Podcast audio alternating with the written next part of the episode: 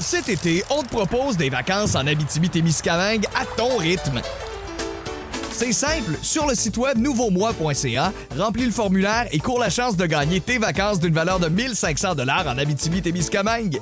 Imagine-toi en pourvoirie, dans un hébergement insolite ou encore en sortie familiale dans nos nombreux attraits. Une destination à proximité t'attend. L'Abitibi-Témiscamingue à ton rythme. Propulsé par énergie.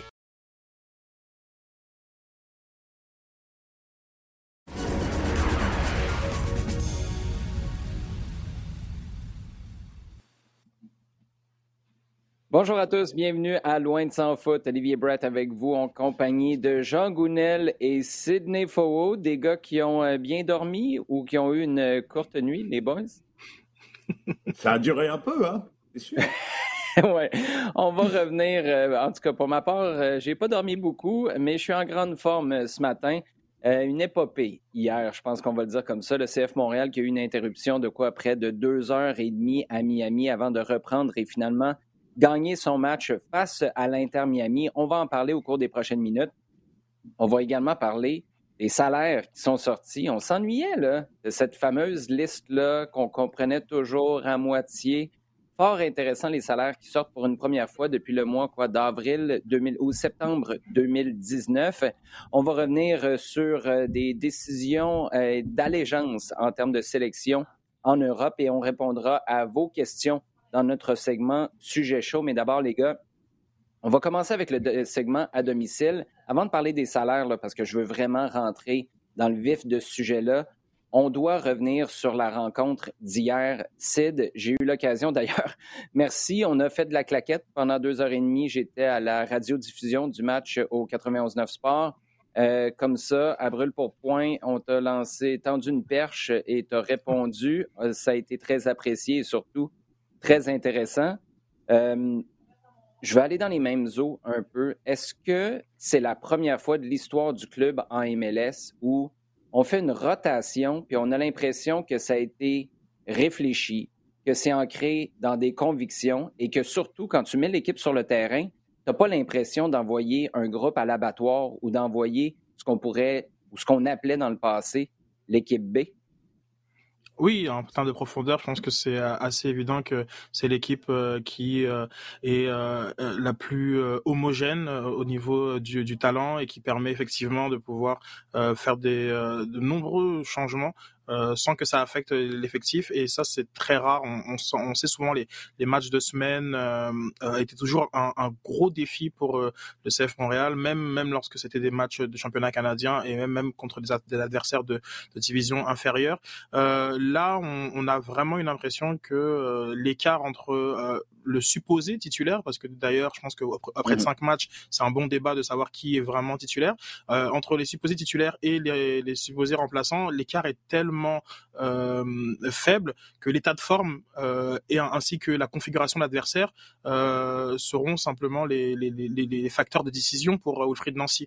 Et, ça, quand même, c'est un, énorme changement, effectivement l'impression, c'est d'entendre un coach du Canadien. Ah, parlez-moi pas de premier, deuxième, troisième, quatrième trio. Là, c'est juste des lignes qu'on fait tourner comme ça. Il n'y a pas de hiérarchie parfaitement établie. Chose certaine, Jean, avec une pause aussi importante, le CF Montréal dans ce match-là, là, le match a été interrompu quelques minutes. Je pense que c'était une minute et demie, deux minutes après le début de mm-hmm. la seconde mm-hmm. mi-temps. Montréal était parfaitement en contrôle. Une avance de 2-0, un doublé de Bjorn Janssen qui va lui faire du bien, va faire du bien à tout le monde, en fait, parce qu'on va arrêter de se poser des questions sur son cas. Mais après, revenir, après deux heures et demie de pause, c'est tout un défi, même si tu es en avance par la marque de 2 à 0. Puis au-delà des deux buts marqués, c'est la première fois en 228 minutes là, que Montréal marquait un but. Ça a commencé à faire un bout. Mais au-delà de ça, c'est d'avoir été capable de rester accroché lors de la deuxième mi-temps, où là, c'était une équipe de Miami qui était pas mal plus entreprenante. Oui, complètement, complètement. C'est euh, des, coupures comme celle-là. Euh, surtout quand tu es en avance, ton, ta, principale inquiétude, c'est est-ce que la concentration va être là? Est-ce que euh, les gars vont rester sur le, les concepts de jeu qu'on a mis en place? Comment ça se passe pendant tout ce temps-là? Comment ça, ça, ça, ça, trotte dans la tête? Comment ça gamberge? Est-ce qu'on va revenir en jambes? Est-ce qu'on va revenir parce qu'il y, a le facteur condition générale euh, plein plein d'événements et qu'il faut que très souvent ça arrive. Euh, on a plein tous vu, connu des, exemples comme ça où après une grosse interruption, une équipe revient sur le terrain et elle est plus là. Elle est plus là du tout. Euh, et pour peu que l'adversaire se mette un peu à, à presser ou commence à voir justement qu'il y a des failles, ça presse, ça presse complètement et généralement ça explose. Donc, euh, il y, a eu, euh, y a eu une excellente réaction. Il y a eu une excellente réaction. Ce que j'ai aimé, c'est que, contrairement à ce qu'on a pu voir dans le passé, il y a une volonté de ne pas reculer trop. Il y a une volonté vraiment de ne pas se laisser acculer et être amené à défendre dans la surface régulièrement. Il y a vraiment une volonté de regagner le ballon plus haut. D'abord parce que c'est ce qui convient clairement à cette équipe. On est en train de voir mmh. vraiment qu'il y a un style de jeu et que si on arrive à regagner le ballon dans une zone intermédiaire, et eh ben, tout de suite, il y a quelque chose qui va se passer devant rapidement. Clairement, c'est un style euh, et une façon, un concept de jeu qui est, euh, qui est établi. Donc, sur la réaction elle-même, ça a été très, très satisfaisant, comme a été l'entame de match euh, à nouveau, où on a senti vraiment que l'équipe était, était bien, elle, est tombée dans son élément. Il y avait une volonté, hein, et, clairement, sans vouloir revenir trop longtemps sur le match de Vancouver, il y a une volonté d'essayer d'apporter d'autres choses et de, vouloir un petit peu porter le ballon, de construire un peu plus haut sur, euh, sur le terrain. Mais on voit que le naturel, quand même, de cette équipe est de revenir sur les attaques rapides, récupération. Dès qu'il y a de l'espace qui s'ouvre, tu vois qu'il y a des joueurs qui sont prêts à aller le bouffer. Et euh, que ce soit euh, Lapalainen sur, euh, sur le dernier match, que, que, que, ce soit bah, Johnson, tu vois qu'il mange de l'espace hein, quand même. C'est pas mhm. simplement une présence c'est pas un pivot dans la surface. Tu vois qu'il bouge, tu vois qu'il bouge et qu'il use une défense. Euh, ses, appels sur les deux buts sont, la façon de se déplacer sur les deux buts sont, excellents. Donc il y, a vraiment quelque chose d'intéressant qui s'est mis en place. Oui, et tu parles de porter le ballon. On salue Sunusi Ibrahim. Tu veux-tu le porter le ballon? Vas-y, mon Sunusi, parce que c'est pas mal ce qu'il a fait avec son ah. entrée en fin de match. Ça, c'est une des grandes satisfactions du début de saison jusqu'à maintenant. Les gars que tu fais entrer en cours de rencontre ou à qui tu donnes un premier départ, pour la plupart, ont été très, très intéressants. Tu parlais aussi du danger de voir glisser une avance comme ça. J'ai eu l'occasion, pendant l'interruption, de parler avec Olivier Renard, le directeur sportif, puis Renard en était très, très conscient, savait lui-même et appréhendait le retour sur le terrain parce qu'il se disait. Mm-hmm. ça permet d'apporter des ajustements et nous, ben, on peut avoir perdu ce momentum-là. Donc, au final, on s'en tire très bien avec une deuxième victoire de la saison après le premier match de l'année. C'était une victoire de 4 à 2, ça, face à Toronto. Puis au final, c'est ça qu'on retient, Sid, parce que moi, ce que j'aimais pas dans le passé, la gestion d'une semaine comme ça, où tu y vas, par exemple, avec ton 11 type samedi dernier, tu perds le match. T'enchaînes parce que tu sens que tu n'as pas d'alternative. Souvenez-vous, à l'époque, Rémi Garde, et je comprends que l'effectif n'est pas le même en ce moment tu l'as dit tantôt, Sid, c'est beaucoup plus homogène. Mais Rémi Garde regardait vers le banc et disait Je vois rien qui peut améliorer mon équipe, donc je ne fais pas de changement. Tu reconduis le même 11 et là, si tu te plantes, tu es complètement à la rue parce que tu n'as pas de points et tu as mm-hmm. envoyé le mauvais message à tes troupes. Là, c'est l'inverse. Tu vas chercher une victoire, te fais tourner. Victor Wanyama, par exemple, était même pas habillé. Samuel Piet est de retour dans le 11 de départ. Et imagine, Sid, si tu n'avais pas tourné et je sais que tu n'as pas de contrôle là-dessus, mais tu finis un match à minuit le soir. Imagine l'état des troupes si tu as le même 11 qu'à Salt Lake City hier à Miami, puis là, il faut que tu enchaînes le week-end prochain face à Atlanta. Tu aurais été complètement cuit, Sid. Mmh mmh oui, tout, ouais, tout à fait. C'est vrai que euh, Fried Nancy, il a, un, il a, un, défi dans la, dans la gestion euh, de son effectif. On, on parle de, de, rythme euh, physique, mais au niveau aussi des égaux, euh, c'est important de pouvoir impliquer mmh l'ensemble du groupe.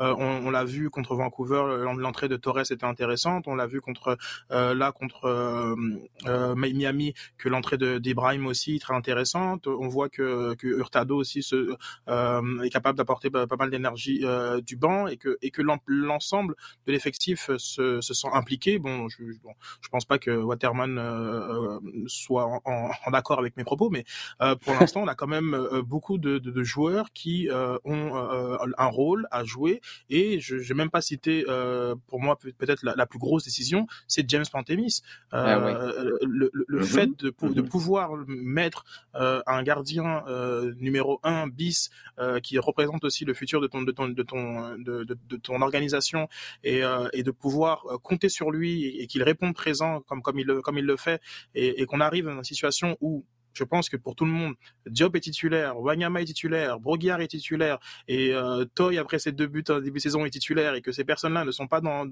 la, feuille de match, et pourtant euh, l'équipe euh, performe tout autant, c'est là que on, voit le très bon travail qui a été fait de, recrutement, mais aussi le bon travail d'implication de chacun, de responsabilisation de, chacun qui est fait par, par Wilfried Nancy. Qu'est-ce que tu penses justement de Wilfried Nancy? Je suis curieux, c'est de t'entendre là-dessus parce que moi, j'ai aucun problème avec un entraîneur qui dévie des questions, qui veut pas trop se compromettre. Mais là, à l'approche de cette rencontre-là, je, pense pas y aller trop fort en disant que Wilfred Nancy a carrément menti aux médias en disant je ne sais pas s'il va jouer cette année, euh, on a réfléchi, mais bref, il a dit qu'il n'y avait aucune décision qui était prise sur Pantémis, à savoir s'il allait avoir des minutes, pas cette semaine, en 2021. 48 heures plus tard, il est dans le 11 de départ. Là où moi j'ai de la misère à comprendre, si tu me dis que tu voulais cacher ton jeu pour Victor Wanyama, le système de l'adversaire, ça change peut-être quelque chose. Tu vas faire quoi si c'est James Pantemis? Tu vas tirer de plus loin que quand c'est Clément Diop? Je, je, comprends pas trop pourquoi tu voudrais cacher ça. Mm-hmm. Est-ce que est-ce que toi, t'accroches là-dessus ou tu dis, ben non, c'est juste un coach qui voulait envoyer sur une fausse piste? Moi, il y, y, a quelque chose là où je me dis, OK, je comprends, Wilfrid, mais fais attention parce que jusqu'à maintenant, il y, a comme un lien de confiance qui existe avec tout le monde. Personne ne va trop te pousser pour savoir ton 11 de départ parce qu'on sait que ça, tu ne veux pas le dévoiler. Mais moi, j'accroche un peu sur le fait qu'il ait carrément dit quelque chose qui était pas vrai, sachant déjà, je ne peux pas croire à ce moment-là, que soit Pantémis allait jouer ou qu'il était sérieusement en train de considérer le faire jouer cette semaine, nous dire qu'il allait peut-être pas jouer en 2021. Qu'est-ce que tu en penses? Oui, c'est vrai que euh, à sa titularisation, j'ai tout, tout, de suite pensé euh, à, la conférence de presse où on semblait mmh se demander mmh se, se, demander quel était le, le, plan pour euh, James Pantemis. Donc, à quel point c'est du poker menteur ou une épiphanie, une épiphanie qu'il a eu à la suite de la conférence de presse, je ne sais pas. Mais ah, c'est vrai attends, que attends, Wilfred Nancy est, est, plus réfléchi que ça. Will, il n'y a pas une épiphanie là en conférence de presse. Il, il, il semble avoir tout déjà réfléchi, que ce soit lui ou Olivier Renard. Maintenant, ça ne veut pas dire que toutes les réflexions sont bonnes, mais c'est pas une épiphanie qui a eu lieu entre ce moment-là et le match. Ben, il y avait aussi le côté de Wanyama où, on semblait euh, donner euh, l'idée qu'il allait enchaîner euh, et, euh, et c'est pour ça que je ne sais pas trop effectivement dans, dans, dans, la, dans la gestion euh, de, de, de l'effectif, mais c'est vrai que ça m'a bon, ça, m'a ça m'a agréablement surpris parce que je, finalement je, suis très content du, ah du, du, du, résultat de la titularisation, la titularisation parce que je trouvais quand même que suspendre le, euh, les minutes de, de James Pantelis à une compétition dont on ne sait même pas si elle va avoir lieu, euh, ça je trouvais ça vraiment euh, compliqué pour, pour, pour le jeune. mais oui, on, de toute façon, on, on, va aussi apprendre à connaître Wilfried Nancy comme, comme communicant. Euh, c'est fait partie de, de, de, de, tous les coachs, hein, de, de, leur façon de, voilà, de, gérer le rapport aux médias et aussi aux messages envoyés à leurs joueurs au travers des, des, médias. Euh, donc, euh, donc oui, c'est un, un, des premiers épisodes. Tiens, on va, donner le, on va donner le bénéfice du doute pour celle-là, mais moi, je le répète, c'est plus le fait que tu as envoyé, et moi, je l'interprète comme étant intentionnellement sur une fausse piste, sachant que tu savais, à la limite, tu savais au gros minimum que Pantémis allait avoir des minutes cette année. En plus, Nancy a dit, c'est très clair depuis le début avec Olivier Renard, c'est quoi nos intentions. 48 heures plus tard, le gars commence un match. Et d'ailleurs, tu fais bien de le souligner, là, chapeau. Moi, je salue cette décision-là. C'est le premier pas vers éviter un autre Maxime Crépeau, puis un scénario où un gars finit par aller éclore ailleurs parce qu'il a le potentiel de le faire, mais on ne lui donne pas du temps de jeu à Montréal donc, chapeau là-dessus sur la décision. Maintenant, comment on a déguisé la décision? Euh, à voir comment ce sera géré les prochaines fois. avec tout ça, tout le monde se couche très tard, Jean, puis tu te réveilles le lendemain matin, puis là, tu te frottes les mains quand tu es dans les médias ou quand tu es un supporter. Tu te frottes pas mal moins les mains quand tu es dans le staff parce que Sid parlait de gérer les égaux tantôt. Tu as une grosse job à faire en MLS que tu n'as peut-être pas à faire ailleurs. C'est justement gérer ton personnel quand les salaires sortent. Ça, ça ne doit pas être ce matin-là. Ça ne doit pas être le matin le plus le fun d'un personnel d'entraîneur quand les joueurs voient sur leurs réseaux sociaux les salaires passés et commencent à se comparer les uns avec les autres.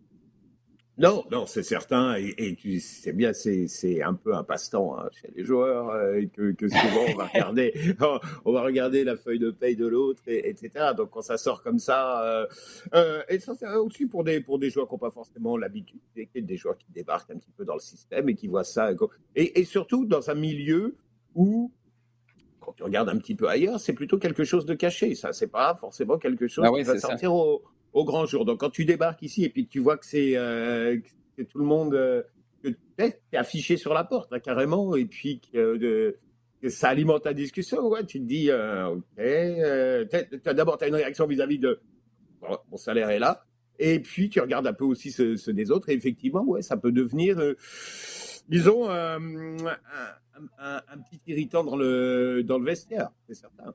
Euh, c'est certain, pour l'instant, il n'y a clairement pas de, euh, pour le moment en tout cas, on n'a pas l'impression qu'il y ait d'ego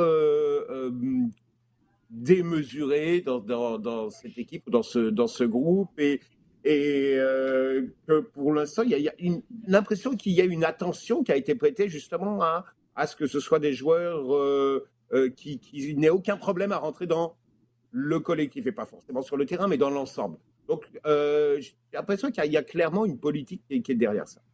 Oui, et à rentrer aussi euh, dans le budget, chose qui est un petit peu plus difficile et dans le budget, bien sûr. À, non, non, à l'époque. Et je me souviens, Wilfried Nancy m'a déjà dit, tu sais, quand les salaires sortent et que tu es sur une bonne séquence, généralement, ça va bien. Quand tu es sur une séquence de trois ou quatre défaites consécutives, Là, le vestiaire est un peu plus particulier. Donc, dans les circonstances, je pense qu'après la victoire d'hier, c'est peut-être pas le pire moment pour dévoiler, les salaires comme ça. Sid, si on rentre dans le vif du sujet avec euh, les chiffres qui ont été dévoilés, qu'est-ce qui te saute aux yeux? Je vais juste en balancer quelques-uns comme ça.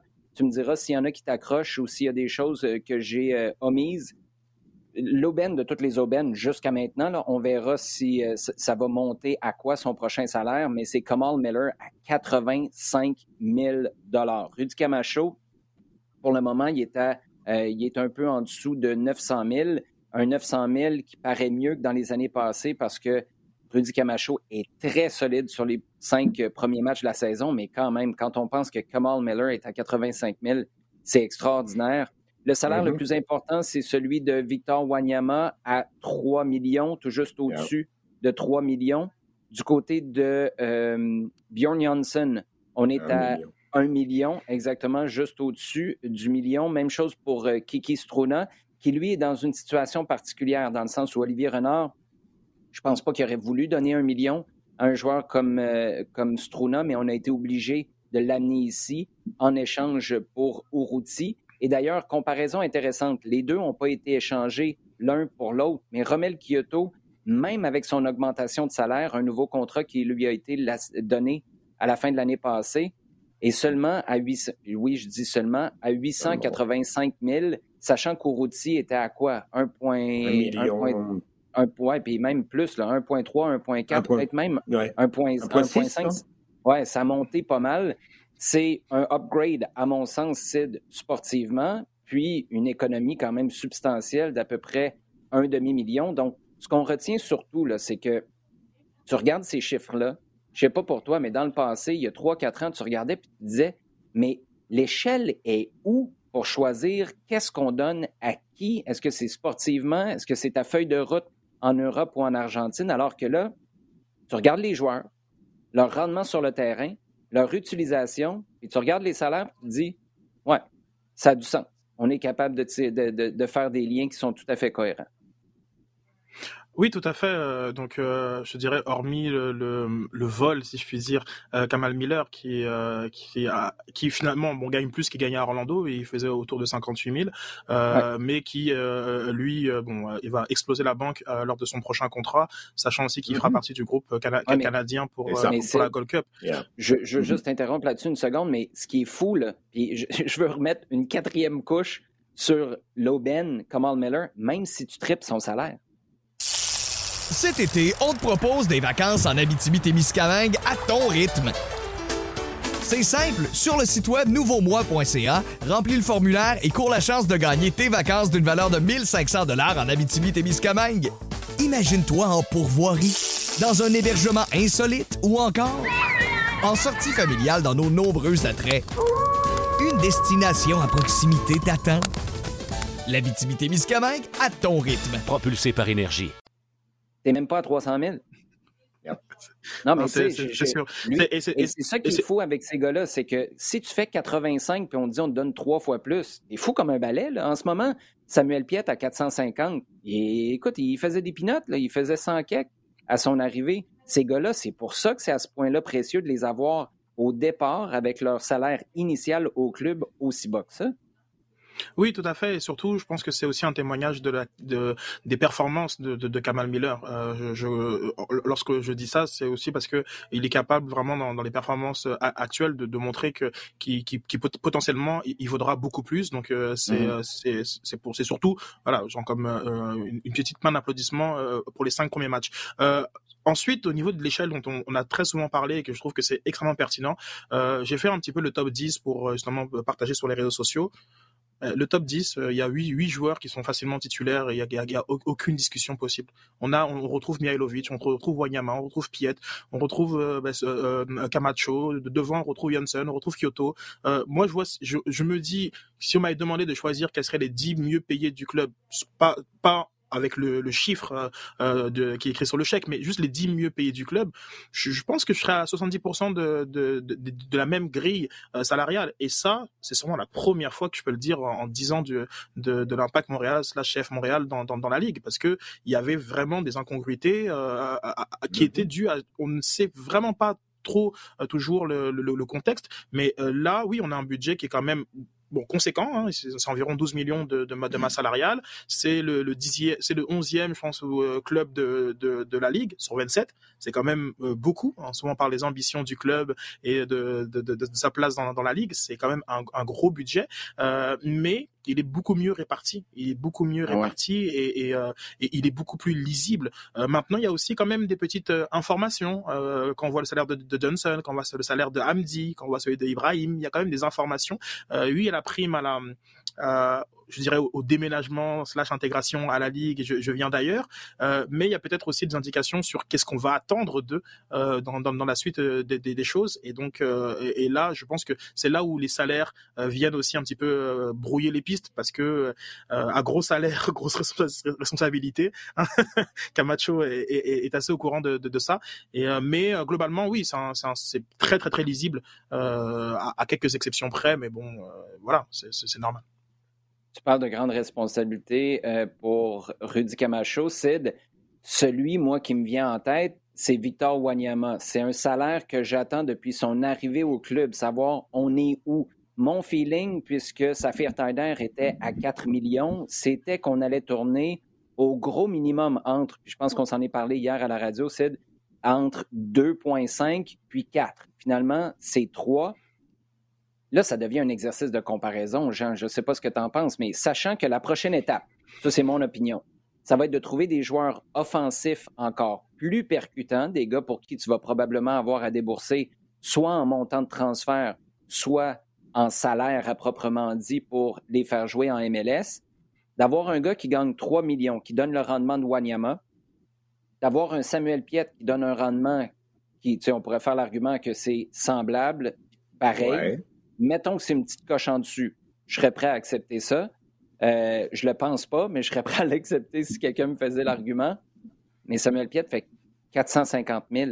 Je veux dire, quand est-ce que, si tu es Olivier Renard, tu dis, là, Wanyama, c'est juste pas assez parce que Je comprends qu'il peut apporter quelque chose dans le vestiaire. Je comprends qu'il y a un potentiel qui dépasse largement, à mon sens, celui de Samuel Piet.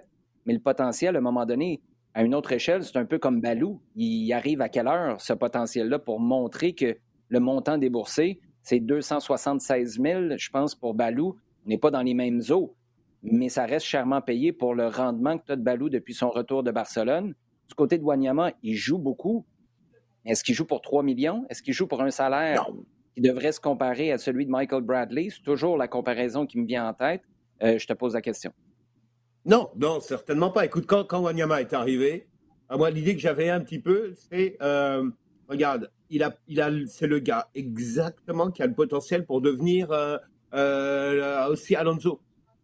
Voilà, un gars, tu le mets sur le terrain tu sais, quand tu es en face, tu sais qu'il va te manger le milieu de terrain et que tu dois préparer ponctuellement que tu vas l'affronter et que ça va être un, ça va être un casse-tête. Clairement, c'est pas ce qu'on voit. C'est pas ce qu'on voit et que non seulement c'est pas ce qu'on voit, mais en plus on a clairement l'impression que par moment il regarde sous le pied ou que il a la tête un peu ailleurs. Donc ouais, c'est euh, gênant lorsque tu vois ça, c'est certain et que euh, alors on parlait de, de euh, d'ego et de, de joueurs qui rentrent bien dans, dans le dans le concept et, qu'il y a une, idée générale de groupe, c'est sûr qu'il y a un travail à faire auprès de lui et essayer de, le garder, euh, de le garder super motivé, de le garder euh, euh, et, de l'amener à un niveau où il peut être encore plus, encore plus imposant, encore plus dominant, si je peux dire, dans, dans, ses, dans ses performances, dans ses prestations, parce que c'est vrai que là, c'est certainement pas le joueur qui ressort et qui va être au-dessus du lot comme tu peux t'attendre, un gars qui a trois fois plus, de, qui gagne trois fois plus que ton deuxième meilleur, ton deuxième plus gros salarié, mettons. Ouais, je ne veux pas te reprendre, Jean, parce qu'en termes de chiffres, tu es largement au-dessus de ce que je suis capable d'offrir, mais c'est six fois plus dans ce cas-ci que Samuel Piette, c'est Non, non, je veux dire que par rapport à ton deuxième salaire, à ton deuxième ah, meilleur ton deuxième salaire. Non, mais tu vois, je, devrais me dompter. C'est exactement pour ça que je me garde de te reprendre d'habitude parce que c'est bien rare qu'on peut le faire, surtout quand tu fais des comparaisons de chiffres comme ça.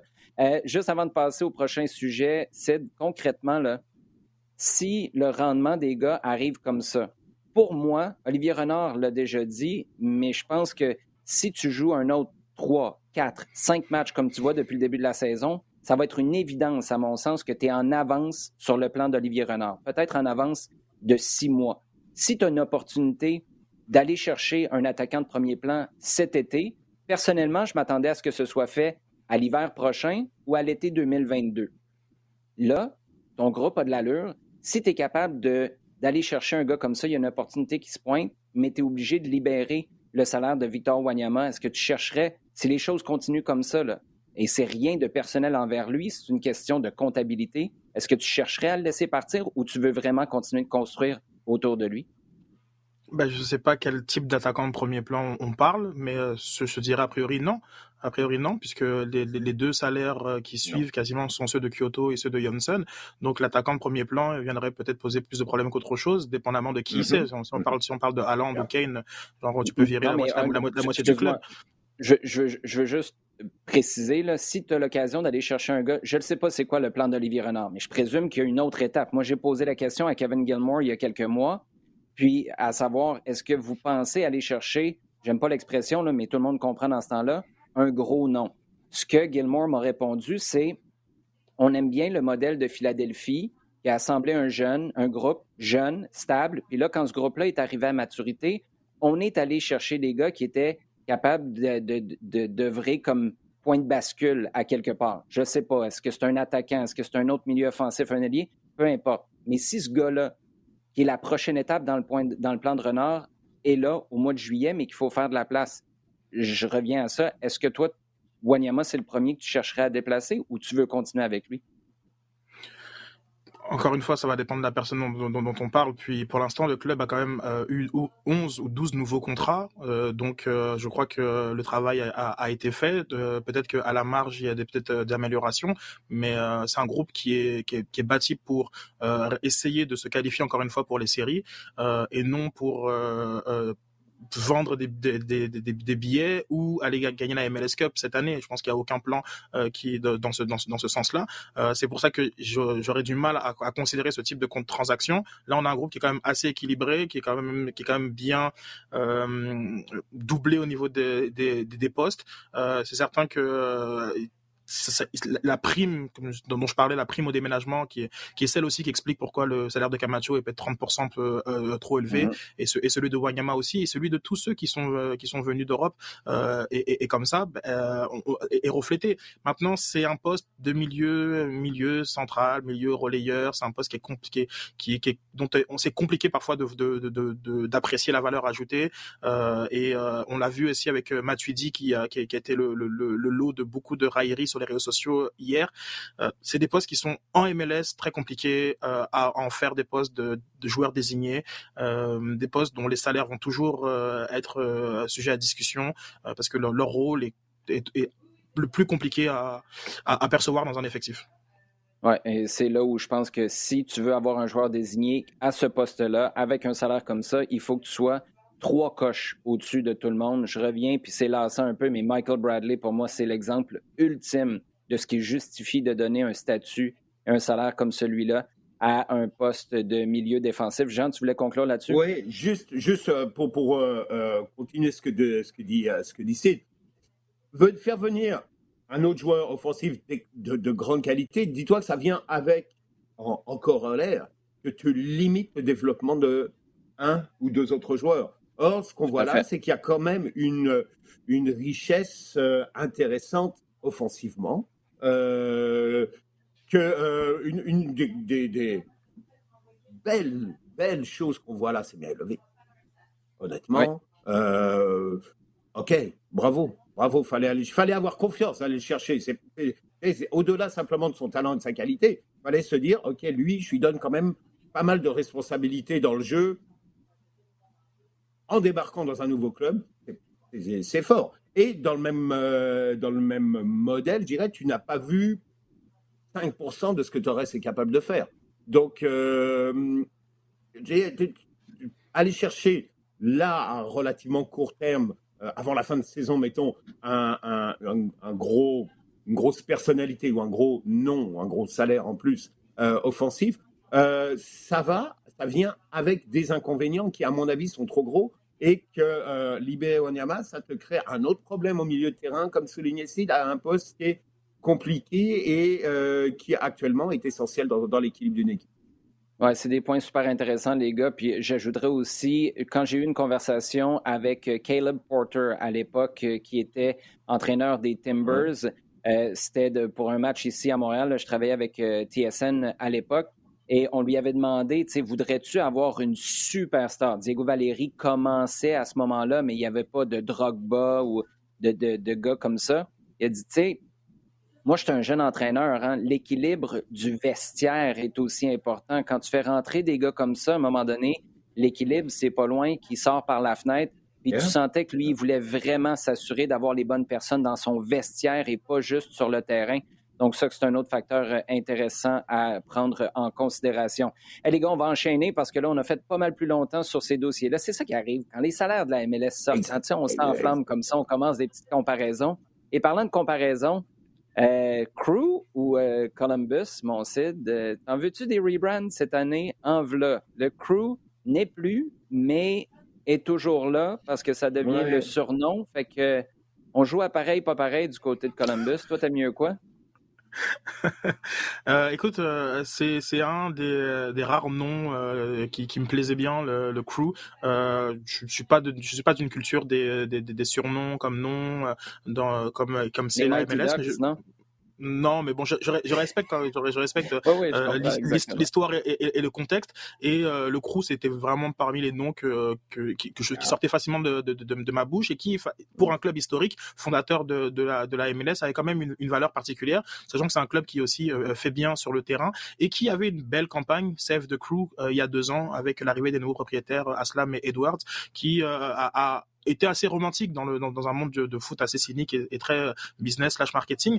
Euh, là, la décision qui a été qui a été prise euh, par, euh, bah, par ce par ce par ce groupe de propriétaires euh, est très surprenante est très surprenante, mais en même temps est symptomatique de quelque chose qui, qui est beaucoup plus large finalement que que Columbus et que même finalement même Montréal. C'est une volonté d'une ligue au complet de d'uniformiser ses, ses, équipes, de d'européaniser slash angliciser son son contenu, son produit. Euh, euh, et euh, ça se voit aussi parmi les huit derniers logos, la, la, la, surdominance de la couleur noire euh, par, dans, les, dans les chandails notamment, euh, avec le seul équipementier Adidas, mais on, est dans quelque chose qui est quand même très euh, lié à la ligue et, à son orientation beaucoup plus que à des choix de particulier de, de, de, de propriétaires, euh, mais cette, cette, cette volonté d'être des marques globales euh, pour chacun des, des, des, marchés, lorsque tu es Columbus ou Ohio, euh, je, ça, ça, ça, me dépasse et ça, ça me dépassait un petit peu aussi de, en janvier dernier par rapport à, à Montréal. Et cette ce désengagement un petit peu euh, dans, de l'ancrage local qui constitue ces, ces, ces, ces, marchés et qui fait la vitalité, la vitalité de ces clubs, euh, je trouve ça extrêmement particulier, extrêmement particulier euh, à l'échelle de la MLS. Oui, et euh, je comprends que le flocon, c'est bizarre. Euh, c'est peut-être chargé, le logo du CF Montréal. Le logo de Columbus, par contre, sérieusement. Puis là, je, je veux faire attention parce qu'il faut que je sois cohérent avec mes propos du mois de janvier, qu'à quelque part, tu peux t'habituer. Puis si le fondement de cette nouvelle identité ou de cette évolution-là a été fait pour les bonnes raisons, ça va mener à bon port, même si le logo est mais c'est ce logo-là, c'est la base, hein?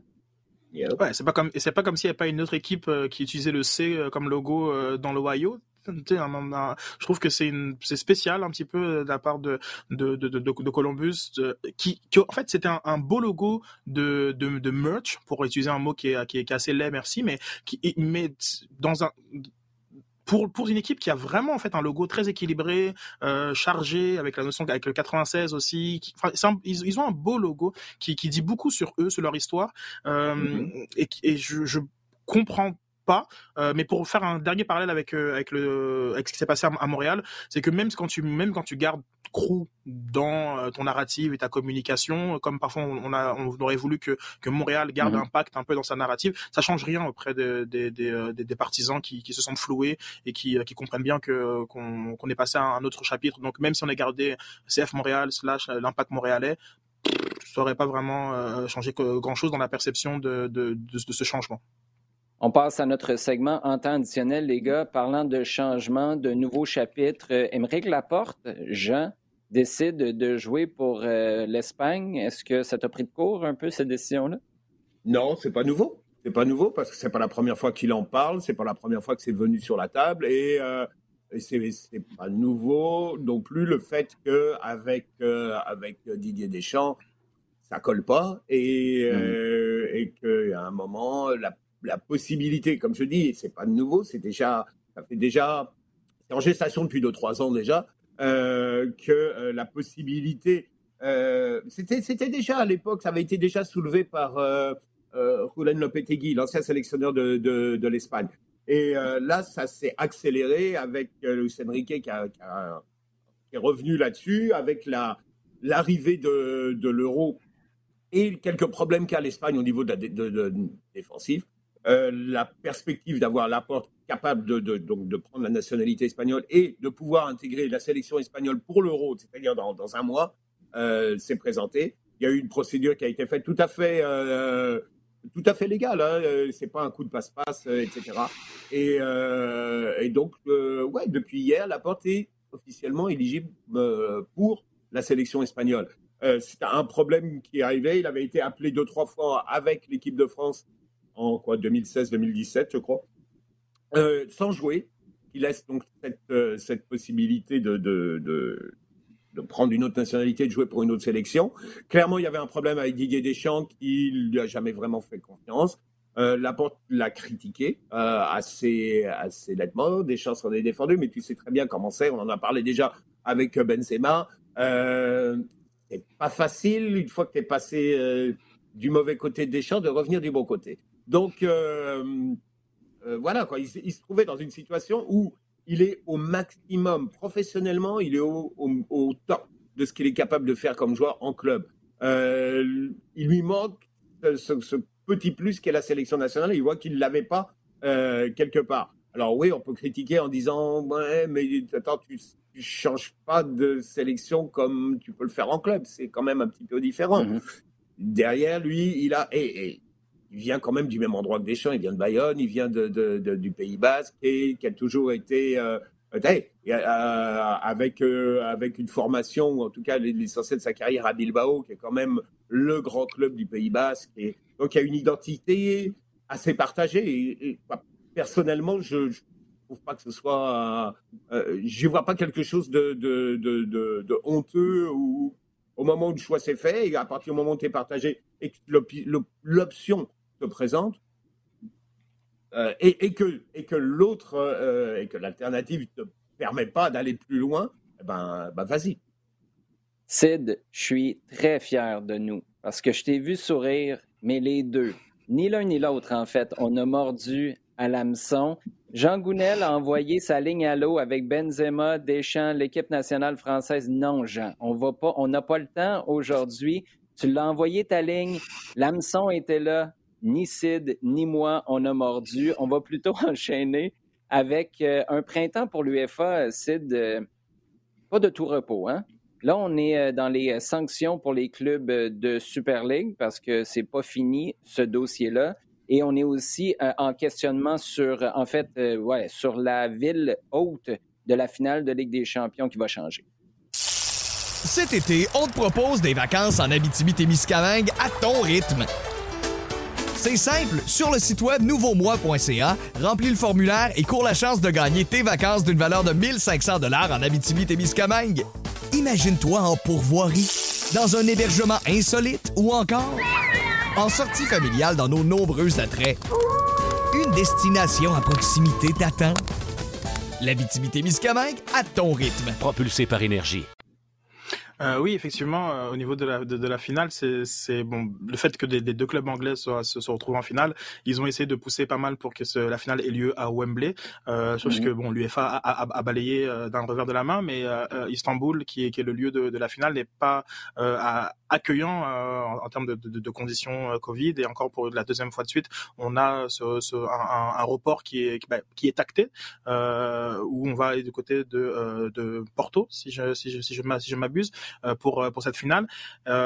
Euh, Mm. c'est compliqué, on, oublie un petit peu, enfin on oublie, on, est conscient, mais euh, parfois on, essaye d'oublier euh, tous les paramètres qui sont liés à cette gestion la, de, la la pandémie. Euh, on, est on a hâte au retour des supporters, on parle de passe sanitaire, on, a et, souvent ben, on, oublie qu'il y a des pays qui sont pas en condition finalement de pouvoir continuer correctement l'organisation de compétitions internationales parce que bon, le championnat turc a lieu. D'ailleurs, c'est un des championnats les plus excitants dans sa fin, dans, sa fin ah de, journée. Hein, oui. Mhm.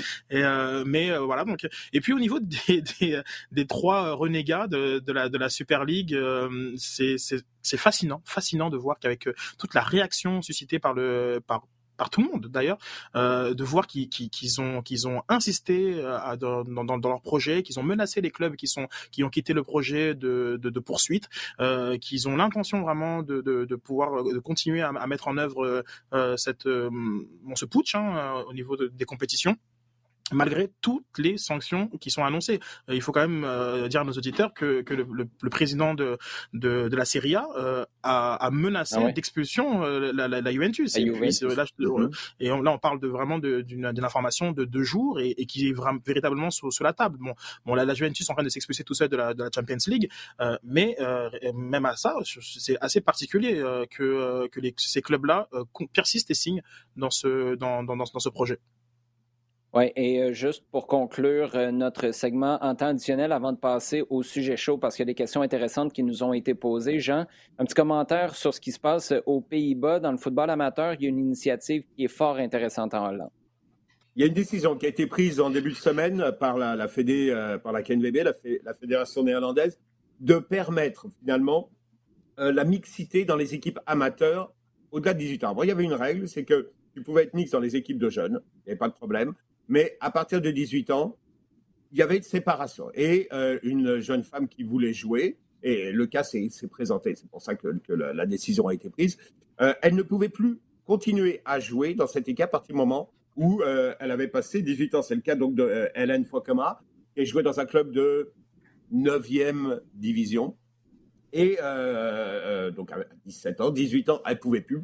Et elle a d'abord, sans, passer par des. Elle n'est pas allée au niveau euh, tribunaux, etc.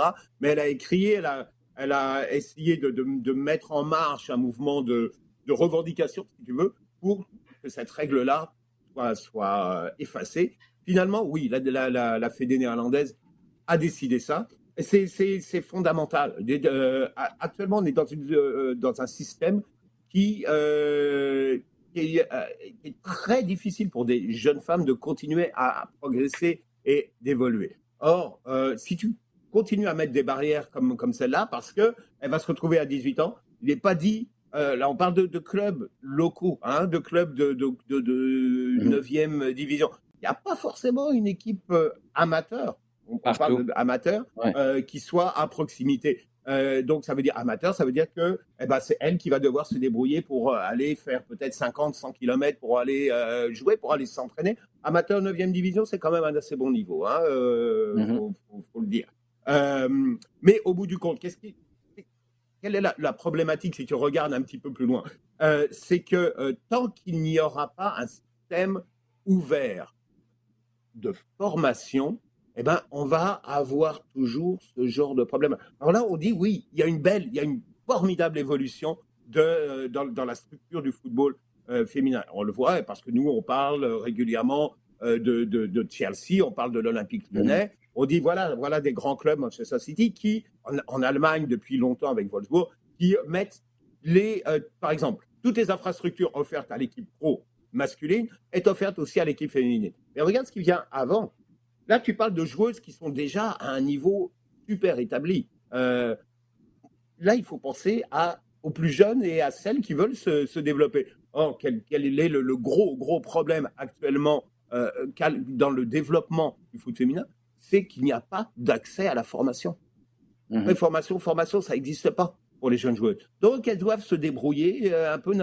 Hey, c'est pas évident. Alors, il y avait une structure, par exemple, en Amérique du Nord, qui était le système universitaire, qui permettait ce, développement-là. Mais sinon, c'est pas facile. C'est pas facile. Et tant que tu n'as pas une, une, avancée dans la formation, dans la préformation des jeunes joueuses, eh ben, on va, on va continuer de bricoler. Or, je trouve que euh, cette étape-là, même si c'est un ou deux euh, étages en dessous, c'est un pas vers, euh, vers cette évolution.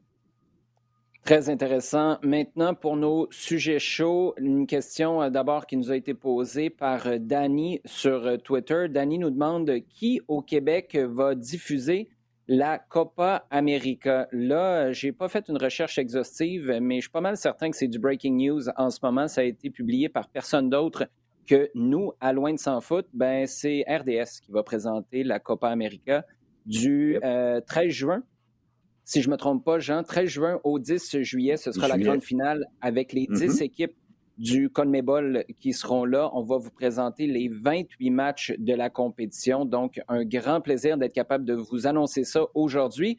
Grand plaisir de vous dire qu'on va y participer également. Donc, euh, ce sera à surveiller à partir du 13 juin sur les ondes de, RDS. Deuxième question, c'est celle de Guy B qui nous demande, lorsque tous les joueurs et là, je veux juste préciser, ça avait été envoyé cette question-là avant le match de hier, mais ça reste quand même pertinent. Lorsque tous les joueurs du CF Montréal seront disponibles et en forme pour jouer, quel schéma tactique sera privilégié selon vous par Wilfrid Nancy? Je vais juste renverser cette, cette question-là. Est-ce que tu as l'impression que le système de Nancy, c'est celui que lui voulait à la base, ou est-ce que c'est un système qu'il a utilisé pour le début de campagne en raison des joueurs qu'il avait sous la main et de l'état de ces joueurs-là? Les deux, mais euh, pas forcément à cause de l'état, mais vraiment par, à, cause du profil. Euh, on a discuté un petit peu la semaine passée au niveau de la défense à 4. Euh, la défense à 4 pose beaucoup de problèmes euh, dans, dans le, les, profils des, des, joueurs. On n'a mhm. peut-être pas des, des, des, latéraux, on va commencer par les latéraux. On, a beaucoup de pistons, mais pas beaucoup, pas, pas beaucoup de latéraux. Euh, donc ça veut dire que défensivement, ils ont quand même pas mal de carences, même dans le, dans, dans, dans le jeu aérien, dans la gestion de la profondeur, ils ont, ils ont des carences qui peuvent corriger. Mais en tant que piston, dans justement dans la recherche de la, de la, de la profondeur, leur capacité à, se projeter vers l'avant, d'apporter du surnombre. Euh, c'est des joueurs très intéressants euh, et c'est peut-être possible pour ça, euh, combiné au fait que les, les la, défense centrale, on sent quand même que les s'ils sont peut-être peut-être Struna serait plus à l'aise dans une défense à, à, 4, mais dans l'ensemble, ça, ça, ça c'est plus cohérent euh, pour faire pour faire jouer des, les joueurs qui sont en forme parce que disons que Binks aurait, aurait été sur le terrain, c'est un joueur qu'on aurait voulu, enfin euh, pardon, que Binks aurait été disponible, c'est un joueur qu'on aurait voulu sur le terrain. Je pense que la défense à 3 permet véritablement de mettre trois talents défensifs euh, sur sur le sur le sur le terrain et ça c'est intéressant. Donc donc oui, peut-être que l'état de forme à juger, mais je pense surtout le profil des, des joueurs et, euh, et qu'un Mihailovic te permet de jouer euh, dans une configuration avec un 10 derrière deux attaquants. Euh, Ça tombe bien parce qu'il y a beaucoup, il y a beaucoup d'attaquants. Et euh, je pense que là où il y a l'évolution, c'est l'évolution, c'est surtout que dans la, dans la position de numéro 8, que ce soit euh, Sedic, que ce soit maintenant Amdi, euh, que ce soit le, un Piet 2.0 mm-hmm. après l'expérience mm-hmm. de, de, Thierry Henry, on a quand même du choix dans ces positions-là. Donc finalement, c'est le le, je pense, euh, la formation qui est la plus adaptée à l'effectif. Ça ne veut pas dire que, que, ce sera la formation qu'on verra, verra de tout le temps. D'ailleurs, on a déjà vu 2-6, 1-10. Maintenant, là, on voit plus 1-6, 1-8, 1-10. Euh, mais euh, non, je trouve que c'est une formation qui est, qui est, qui est, très intéressante par rapport à, à, la nature de l'effectif.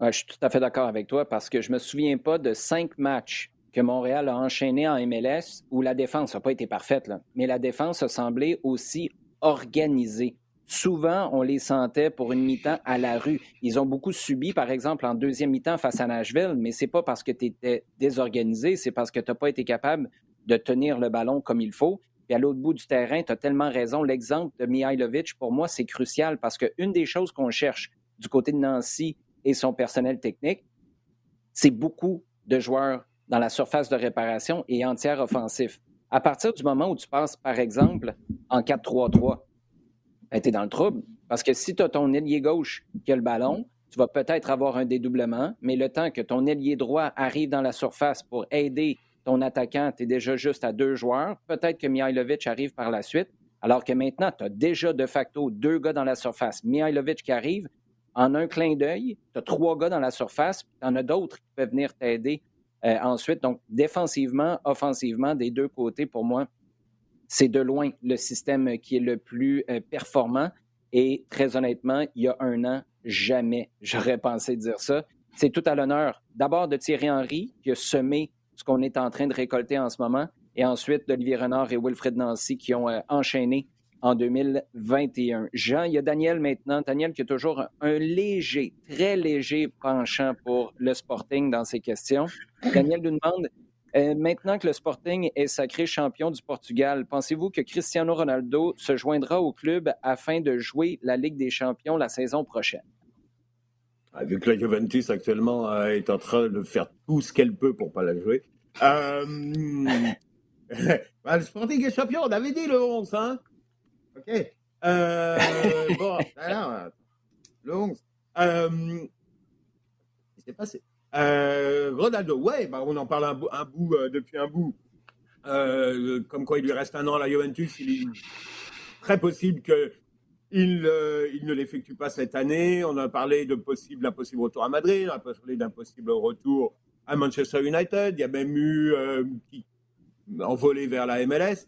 Mais il y a toujours, mais parce que ça c'est le, serpent de mer, la, la rumeur PSG. Mais Sporting, c'est parce que, mais, mais bon, nous ça vient, c'est parce que maman, on, l'entend régulièrement, on a qui dit je vais essayer de le convaincre de revenir, euh, de revenir au Sporting, qui est le club qui, qui l'a formé et qui est un des, un des clubs euh, les, au niveau formation, qui est un, des, un des clubs les plus performants en, en, mhm. Europe. Et il y, a il y a tout un intérêt euh, à la fois émotionnel et à la fois de faire revenir. C'est beau de le faire revenir et puis d'être là avec une, disons, des jeunes joueurs qui, sont amenés à avoir une belle carrière professionnelle et tout. Est-ce que ça va se faire? Euh,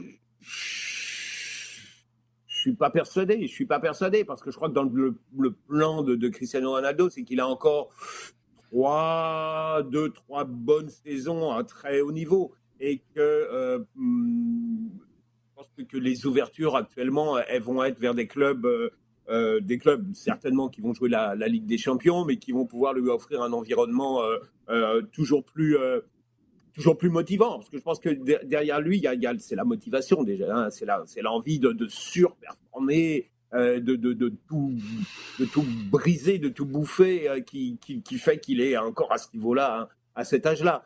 donc je pense qu'il va chercher encore ce genre de, de, challenge, au moins pour, pour son prochain contrat il est écrit au ciel le scénario. Je ne sais pas ce qui va se passer entre les deux, mais il va finir en MLS. Il va passer au Sporting. Son contrat en MLS va finir le 31 décembre de je ne sais pas trop quelle année. 1er janvier, il va signer au Sporting, puis il va jouer la fin de saison, puis ça va finir là où tout a commencé. Tiens, tiens, Daniel, je viens de te l'écrire le scénario. C'est gratis, tu peux le prendre. Ça fait, ça fait plaisir. Sid, on finit avec la question du staff. Est-ce que James Pantemis, à moyen terme, sera le gardien numéro un du CF Montréal? J'espère à court terme même. Euh, je pense que c'est. Ben, en fait, en fait précis, ça, c'est un, super, un super bon point que tu soulèves. Dans ta tête, là, pour les gardiens, le moyen terme, c'est quoi? C'est, mettons, 2020.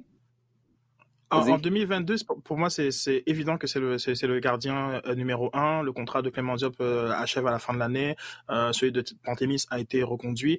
Puis il faut savoir aussi quand même, malgré la, la, débâcle de, de, de, la gestion de, de, de Maxime Crépeau, que au sein de, du club et de l'académie, c'est Pantémis qui était considéré vraiment comme le mmh. futur grand mmh. gardien. Est-ce que ça veut dire qu'on aurait dû gérer Maxime Crépeau de cette façon? Non. mais il, est quand même depuis pas mal d'années euh, euh, très très très bien vu au sein de, de, de, l'académie et de l'organisation donc euh, que son que son destin et son chemin euh, soient soit tracés et que maintenant qu'il montre qu'il pourrait même prétendre à être dans le groupe de, de, de Canada, de Team Canada, de Team mhm. Canada, je, je, je, vois pas pourquoi on, on, on, on, enfin, on lui prendrait des minutes qui seront qui seront précieuses dans plusieurs années dans plusieurs années. Donc les entre guillemets les, apprentissages les erreurs qu'il qui, fera aujourd'hui ce sera autant de d'arrêts de et de et d'exploits qu'il qui nous fera dans plus dans, dans plusieurs années. Donc euh, je crois que c'est euh, plus vite on, on, on, on l'installe et, euh, et, et mieux c'est Ouais, et ton commentaire par rapport à Maxime Crépeau, c'est tellement intéressant parce qu'on pourrait pousser cette réflexion-là plus loin. À l'époque, j'ai pas de problème si James Pantemis, tu le considères meilleur. Maintenant, en âge, Crépeau était devant. Fais jouer Crépeau, ajoute de la valeur, puis tu aurais été capable de le flipper pour plus que 50 000 en argent d'allocation, puis un choix de troisième tour au Super Draft. Mm-hmm. C'est ça, quelque part, qui a été scandaleux. C'est que non seulement tu n'as pas été capable de profiter de ses services, et maintenant, c'est Marc Dos Santos et les Whitecaps qui en profitent à Vancouver, mais c'est que tu n'as rien eu en retour. Alors que si tu l'avais joué, fait jouer, il y a quelqu'un à quelque part dans la ligue qui aurait compris ça vaut peut-être la peine d'investir un peu d'argent là-dessus, Sid. Oui, tout à fait, parce que là, c'est son, c'est son ancien entraîneur qui a compris qu'il, fallait aller le ah chercher. Euh, avec Youssef, Daek, dont, on a vu la, joie communicative dans les vestiaires des Whitecaps après la victoire euh, euh, de la semaine passée. Donc, donc oui, c'est effectivement, c'est, ça pour moi la, la, débâcle de la gestion de, de Maxime Crépeau. Il faut pas répéter les mêmes erreurs. Si on sait que Pantémis c'est le, futur numéro un, ben, et qu'on montre hier qu'il est aussi le présent numéro un, je vois pas pourquoi on devrait attendre le moyen terme pour, euh, pour prendre cette, décision.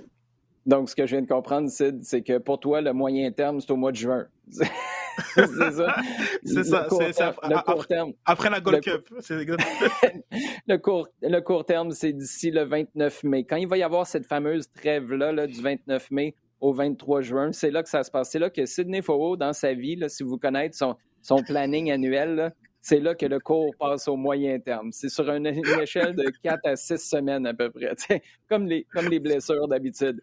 Les gars, euh, en vous laissant, euh, vous allez surveiller quoi au cours de la prochaine semaine, prochain épisode? On vous reviendra jeudi avec euh, une autre émission de Loin de Sans Foot, autre enregistrement. C'est toujours les jeudis matins, mais d'ici là, Jean, tu surveilles quoi?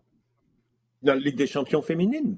on en a parlé déjà, Chelsea-Barcelone, avec Chelsea qui, qui, vient officiellement de gagner le titre. Donc, on, passe de le faire un quadruplé, les deux coupes anglaises, le championnat de Super League anglaise qui est devenu extraordinairement fort, Ligue des mhm. champions avec un trio d'attaque Kirby, Sam Kerr, Bernie Alder, qui est, qui est, un des plus beaux qu'on ait vu de ces dernières années.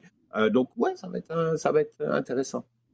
Toi, Seth moi, je vais regarder euh, surtout euh, Lille, Lille Saint-Etienne, donc peut-être un premier titre euh, pour Jonathan David, hein, qui a, en marquant 12 buts, rejoint un, club très sélect parmi les, les, les attaquants canadiens. donc, c'est assez, assez remarquable ce qu'a pu faire Galtier et, et, et, ses jeunes au nez à la barbe d'un PSG qui avait d'autres soucis. et donc, ouais, donc, je pense que ce, ce match-là contre Saint-Etienne peut être assez piégeux dans, dans, cette fameuse course au titre, mais sûrement un beau couronnement pour une, une belle pour euh, le Lille Olympique. Ouais, et pour Jonathan David, on rappelle qu'au début de la campagne, il n'a pas marqué un but en 10 matchs de Ligue 1. Ça montre à quel point il a été capable de se reprendre de belle façon par la suite. Les gars, merci. Toujours un plaisir de jaser avec vous. Merci bien. Merci. Merci à vous d'avoir été à l'écoute. On vous invite à continuer de poser vos questions sur Twitter avec le hashtag LDSF. C'est des mois, on s'y trouve pas mal à tous les jours. On vous invite aussi à continuer de partager et consommer le contenu sur le rds.ca baroblique balado-diffusion sur iHeartRadio et toutes vos plateformes préférées.